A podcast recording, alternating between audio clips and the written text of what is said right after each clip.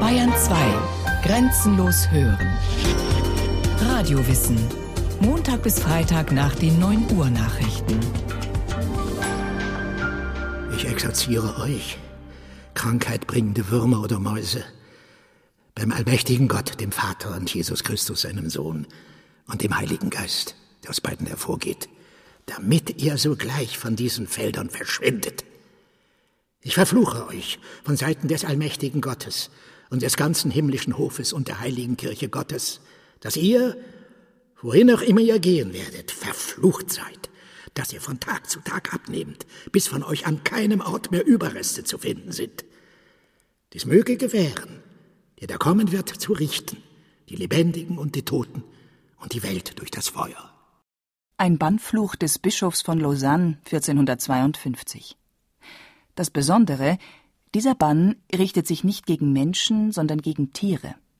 Es ist bekannt, dass der Bannfluch im Mittelalter die schrecklichste Waffe der Kirche war, um Kaiser und Ketzer in die Knie zu zwingen. Aber Tiere bannen, das klingt absurd. Aber es ist eine Tatsache. Auch Tiere wurden von der Kirche gebannt, exorziert, exkommuniziert und anathemisiert, das heißt verflucht und aus der kirchlichen Gemeinschaft ausgestoßen. Diese kirchlichen Machtmittel wurden gegen Schädlinge wie Würmer, Mäuse, Maikäfer und Heuschrecken eingesetzt, und zwar vor geistlichen Gerichten im Rahmen ordentlicher Prozesse, die man gegen diese Tiere führte, gerade so, als ob es sich um verantwortliche Personen handelte. Wie ist so ein merkwürdiges Phänomen zu erklären? Der Karlsruher Historiker Professor Frank Mayer nennt Gesichtspunkte, die für das Verständnis der Ursachen von Tierprozessen und Tierbannungen im Spätmittelalter und in der frühen Neuzeit wichtig sind. Ja, wir müssen grundsätzlich unterscheiden zwischen tiefer gehenden Ursachen und konkreten Anlässen.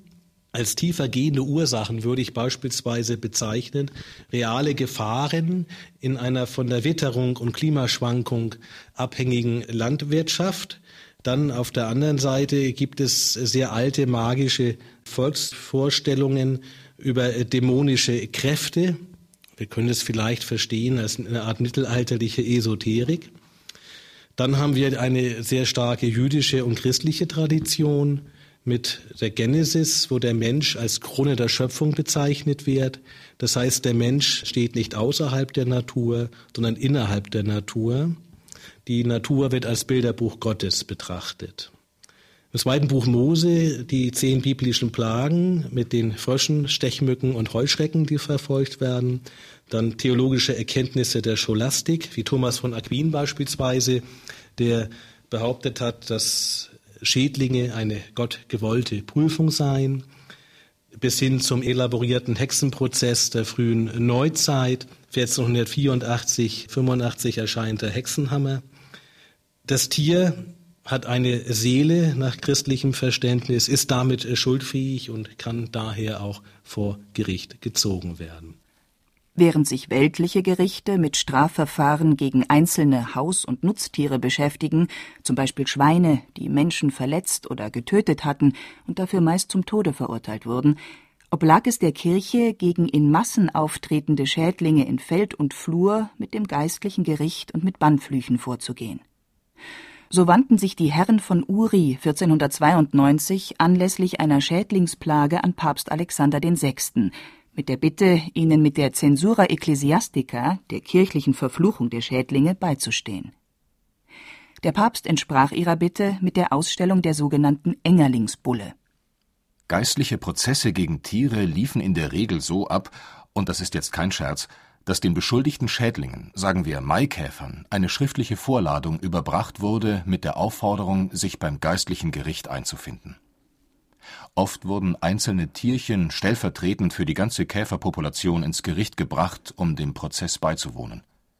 Dann folgten Untersuchungshaft, Anklage, Verteidigung und meistens das Urteil, dass die Schädlinge zu verschwinden hätten.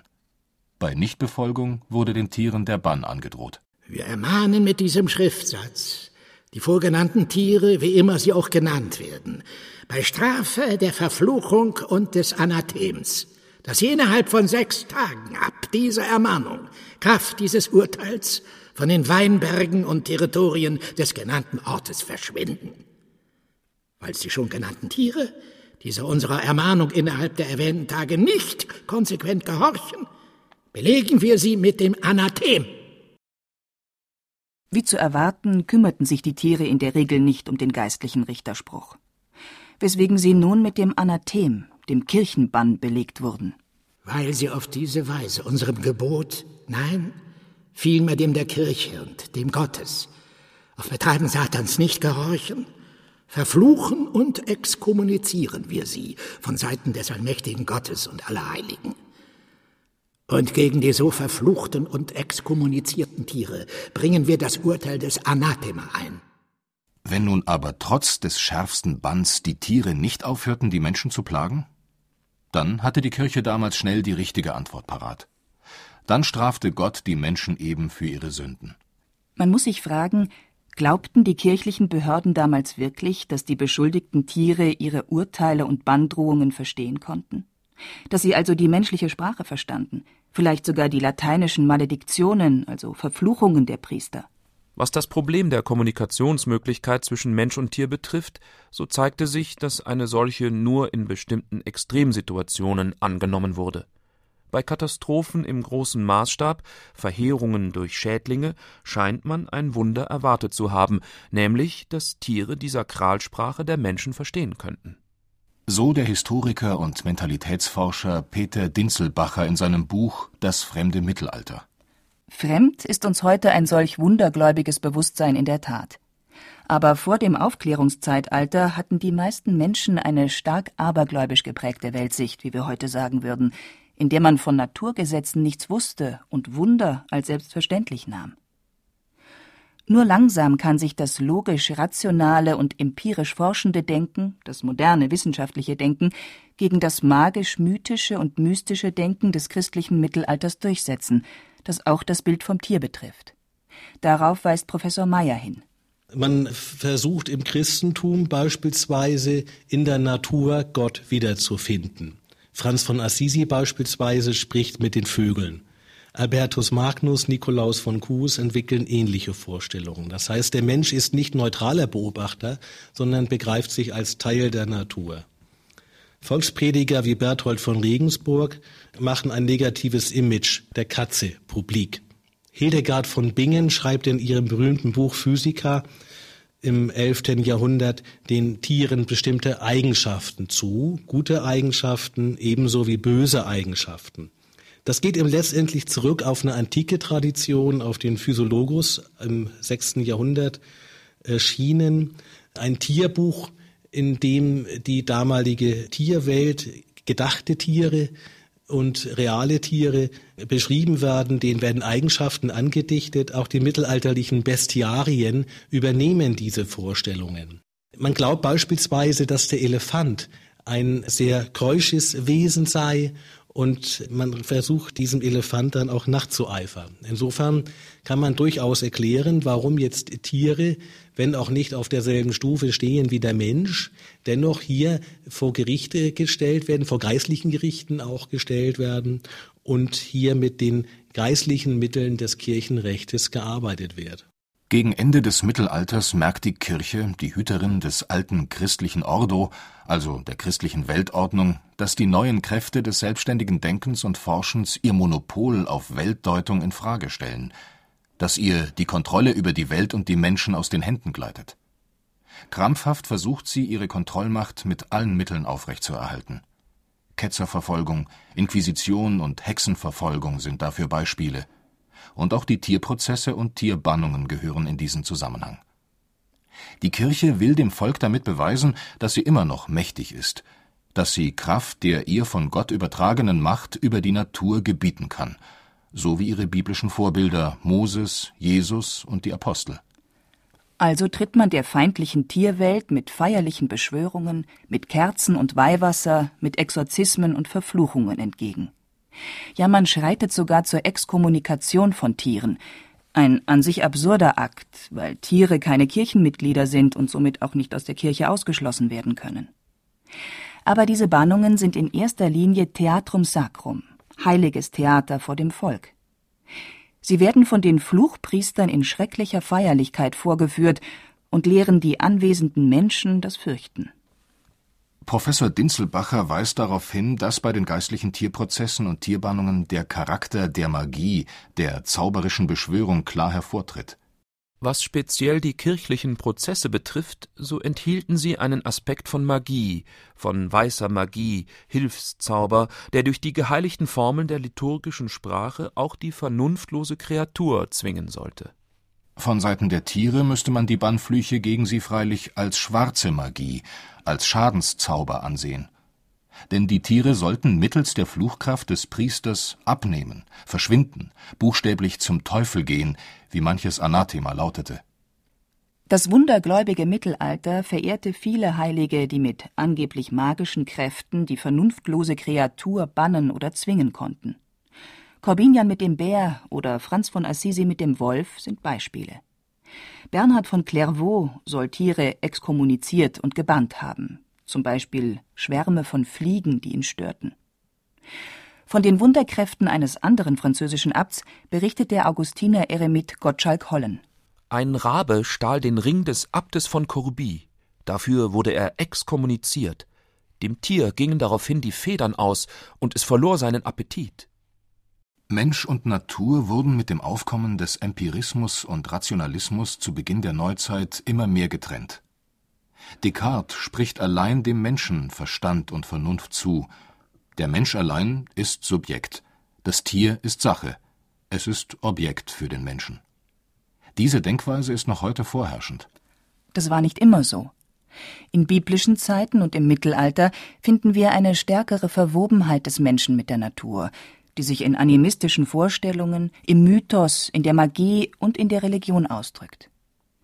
Man spürt auch in den Berichten über Tierbannungen und Tierprozesse, dass da noch eine starke Verbindung zu diesen alten Vorstellungen besteht, so dass die Unterscheidung zwischen Mensch und Tier aufgeweicht wird. Also theologisch gesehen habe ich den Eindruck, dass da die Grenzen verschwimmen ja, zwischen Tier und Mensch. Also es gibt keine Unterscheidung. Auf der einen Seite heißt es natürlich in der Genesis nicht, der Mensch soll sich die Erde untertan machen und man versteht sich als Teil der belebten wie unbelebten Umwelt und sieht sich nicht außen vor. Also von daher denke ich, dass da eine gewisse Verbindung besteht. Auf der anderen Seite müssen wir aber sehen, dass es im Bereich der Tierprozesse sehr wohl Gegner gibt, wie Befürworter dieser Prozesse. Es gibt Gegner beispielsweise, die in der Tradition des römischen Rechtes stehen. Das römische Recht hat ja ganz klar gesagt, das Tier ist nicht schuldfähig und kann deswegen nicht verurteilt werden. Darauf aufbauend hat beispielsweise der berühmte französische Jurist Philippe Joa Manoir 1283 behauptet, dass Tiere stumm seien und dass sie kein Verständnis haben von dem, was sie tun und deswegen darf man sie auch nicht verurteilen. Auf der anderen Seite gibt es Befürworter dieser Prozesse gegen Tiere im Bereich des weltlichen Rechtes, wie Bartholomé de Chassanet, ein französischer Jurist des 16. Jahrhunderts, oder andere wie Thomas von Aquin beispielsweise, die zwar jetzt nicht direkt etwas über Prozesse sagen, aber zumindest sagen, dass das Tier durchaus auch äh, schuldfähig sein kann. In seiner Schrift Consilia von 1531 verteidigt Chassenet die Bannung schädlicher Tiere. Solche Tiere können gebannt werden. Denn die natürliche Vernunft sagt uns, dass den Menschen die notwendige Nahrung zum Leben besser dient als diesen Schädlingen. Die Feldfrucht ist aber zum Leben des Gott dienenden Menschen unentbehrlich. Diese Tiere sind dem Menschen schädlich und deshalb fernzuhalten.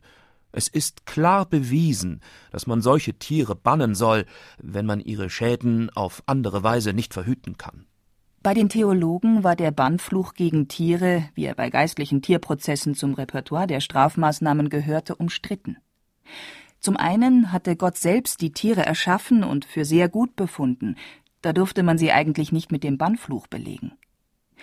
Außerdem konnte Gott ja die wilden Tiere und Schädlinge als Straf- und Zuchtgeißel gegen seine ungehorsamen Menschenkinder benutzen wollen. Das musste man dann demütig hinnehmen, meinten die Gegner der Tierbannung. Die Befürworter hielten dem entgegen, dass Gott die Tiere zum Gebrauch und Nutzen des Menschen geschaffen habe, dass er den Menschen über sie gesetzt habe. Wenn nun aber die Tiere ihren Herrn, den Menschen, schädigten, mutmaßlich unter dem Einfluss des Teufels, so verletzten sie die Gott gewollte Ordnung und mussten dafür bestraft werden. Eine recht kuriose Argumentation der Tierbannbefürworter ging so.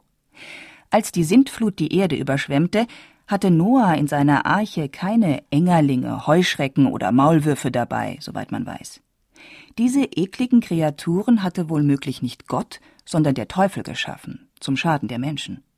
Also darf der Mensch gegen diesen bestialischen Abschaum mit Bann und Fluch vorgehen. Etliche Geistliche traten für die Exkommunikation von Tieren ein, wenn es sich, wie sie sagten, um giftiges und stinkendes Gewürm handelte. In ihren Augen Schlangen, Kröten, Raupen und dergleichen. Denn diese Stinker, so die geistlichen Autoritäten, standen mutmaßlich mit dem nach Schwefel stinkenden Teufel in Verbindung. Die theologischen Gelehrten begründeten die Bannung solcher Satansbrut mit einem von Gott gewollten Urausschluss. Die Angst vor Teufeln und Dämonen, die in Menschen und Tiere fahren, ist in der Zeit um 1500 weit verbreitet. Raben und Eulen, Katzen, Hasen und Wölfe gelten als Hexen und Satanswesen, die von Dämonen befallen werden.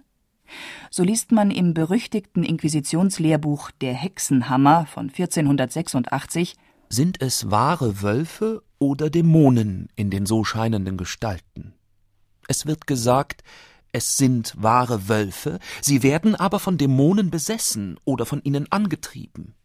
Jakob Sprenger und Heinrich Institoris, die Verfasser des Hexenhammers, sind davon überzeugt, dass der Teufel in die niederen Tiere fahre mit dem Ziel, den Menschen durch Vernichtung der Feldfrüchte Schaden zuzufügen. Der Tierbann richte sich deshalb nicht gegen die Tiere, sondern gegen den Teufel in ihnen. Weil man schadenbringende Tiere oft als vom Teufel besessen ansah, wurde der Tierbann mit dem Exorzismus verbunden, der Teufelsaustreibung. Ich exorziere euch, krankheitbringende Würmer oder Mäuse, beim allmächtigen Gott, dem Vater und Jesus Christus, seinem Sohn und dem Heiligen Geist, der aus beiden hervorgeht, damit er sogleich von diesen Feldern verschwindet. Die älteste Nachricht, die wir von einer Tierbannung haben, stammt aus dem Jahr 824 aus dem Aostertal, wo Maulwürfe angeblich gebannt worden sind. Das ist historisch zwar umstritten.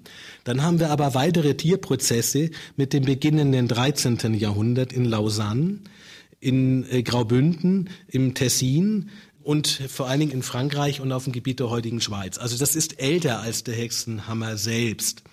Dieser berühmt-berüchtigte Hexenhammer hat eine Konzentration der Straftatbestände nicht nur auf Frauen vorgenommen, sondern hier kommen auch die Katzen sehr negativ weg und als Folge dessen werden tatsächlich vermehrt auch schwarze Katzen verfolgt.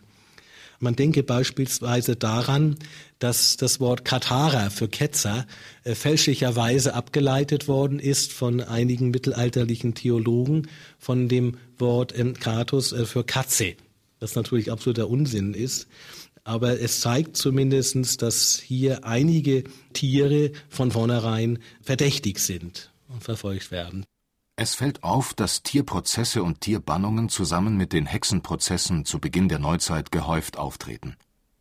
Trotzdem hält der Historiker Meyer wenig von der These, dass sie ein Symptom frühneuzeitlicher Krisen und Katastrophen darstellen. Zunächst einmal fällt die frühe Neuzeit so nicht vom Himmel, sondern beruht ja auf mittelalterlichen Grundlagen. Die Ketzerbewegung stammt aus dem Hochmittelalter beispielsweise. Wir haben im 14. Jahrhundert die Pestkatastrophe, wir haben den Hundertjährigen Krieg. Also Katastrophen gab es in der mittelalterlichen Lebens- und Erfahrungswelt im Großen und Kleinen immer.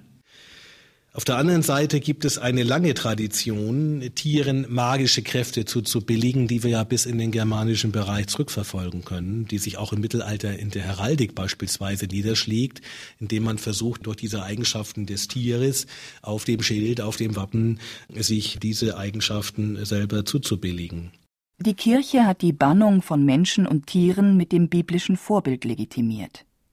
Mythen- und religionsgeschichtlich kann man die Verfluchung und Bannung von Tieren bis zum Anfang der Bibel zurückverfolgen, bis zum Paradies, wo Gott der Herr die Schlange verflucht, weil sie Adam und Eva zum Ungehorsam gegen Gott verführt hat.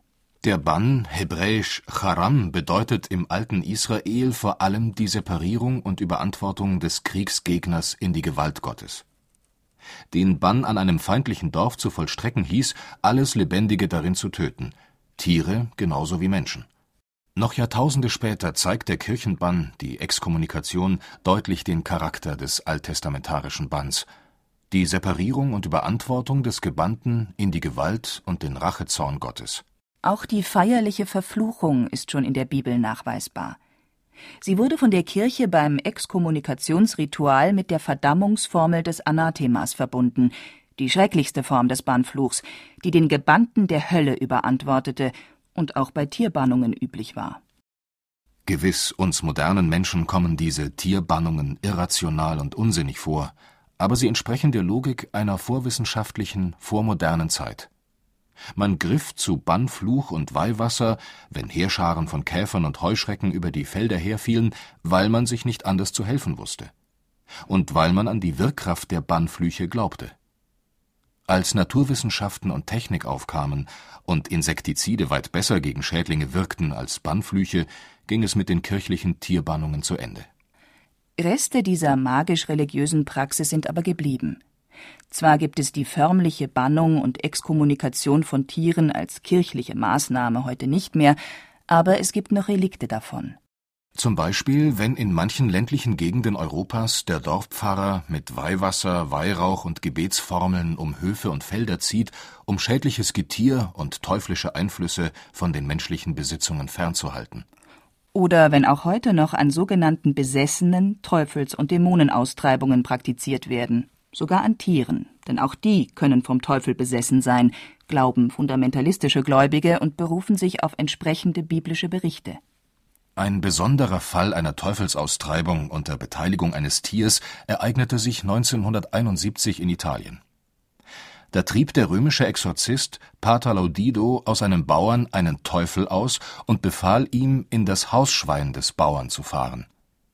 Biblisches Vorbild war ihm dabei Jesus, der eine Legion Teufel aus einem besessenen Mann in eine Herde Schweine exorzierte